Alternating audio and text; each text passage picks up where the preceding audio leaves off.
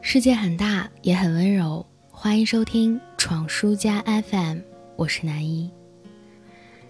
大概是去年冬天的时候，我喜欢上了一个相声界的小哥哥。那段时间疯狂的听他说相声、唱太平歌词。后来越听越觉得，不仅仅是他站在那儿，青提罗挂的风流韵味让我迷恋，而更是作为曲艺者，他对自己事业的敬重与认真的态度打动了我。但是，不管翻开正史还是野史，数千年来，人们对于戏曲曲艺艺人的地位从来没有抬高过，直到今天，仍然有人将其称为戏子。而事实上，对于陷入这种卑微的漩涡中心的他们来说，打端起这碗饭的那天起，就脊背挺得直直的。学艺的时候，师傅教训的那一句“脸上要时刻写着谦，心里”。要暗自埋着傲，一直就铭记着。这也如同张怡和在《伶人往事》的自序当中这样表达过：艺人是奇特的一群，在创造灿烂的同时，也陷入卑贱。他们的种种表情和眼神，都是与时代遭遇的直接反应。时代的潮汐，政治的清浊，将其托起或吞没。但有一种专属于他们的姿态与精神，保持并贯通始终。伶人身怀绝技，头顶星辰，去见履粉墨一生的意义和使命。春夏秋冬，周而复始，仅此一点就令人动容。相比之下，同为艺人，当下很多所谓的表演者似乎就担不起这个名号。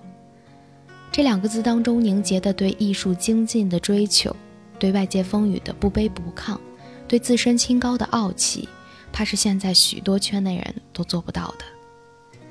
所以，是否将道德底线融入进职业素养当中，以此去作为一种处事的态度，这无疑也是区分二者轻与浊的一大标杆。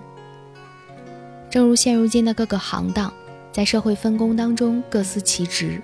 我们是否也能够时刻铭记自己的道德准则，保持自身为人的傲骨？如果能做到的话，那便不失为是一个道义上的好人。如此说来，也许我们可以学习京剧科班复联成社的训词，以此自省共勉。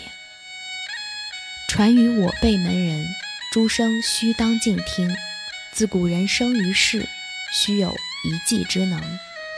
我辈既务私业，便当专心用功，以后名扬四海，根据记载年轻。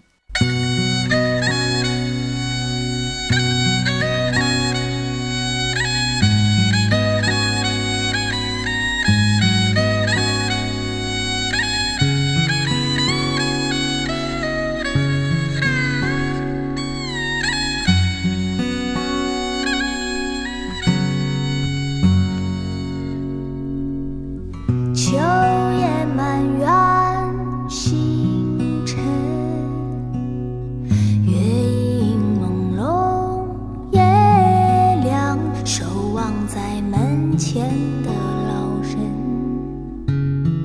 他怀想曾少年，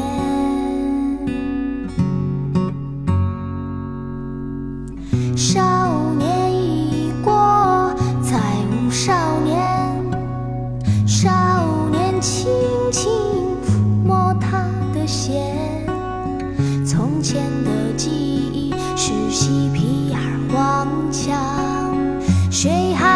记得。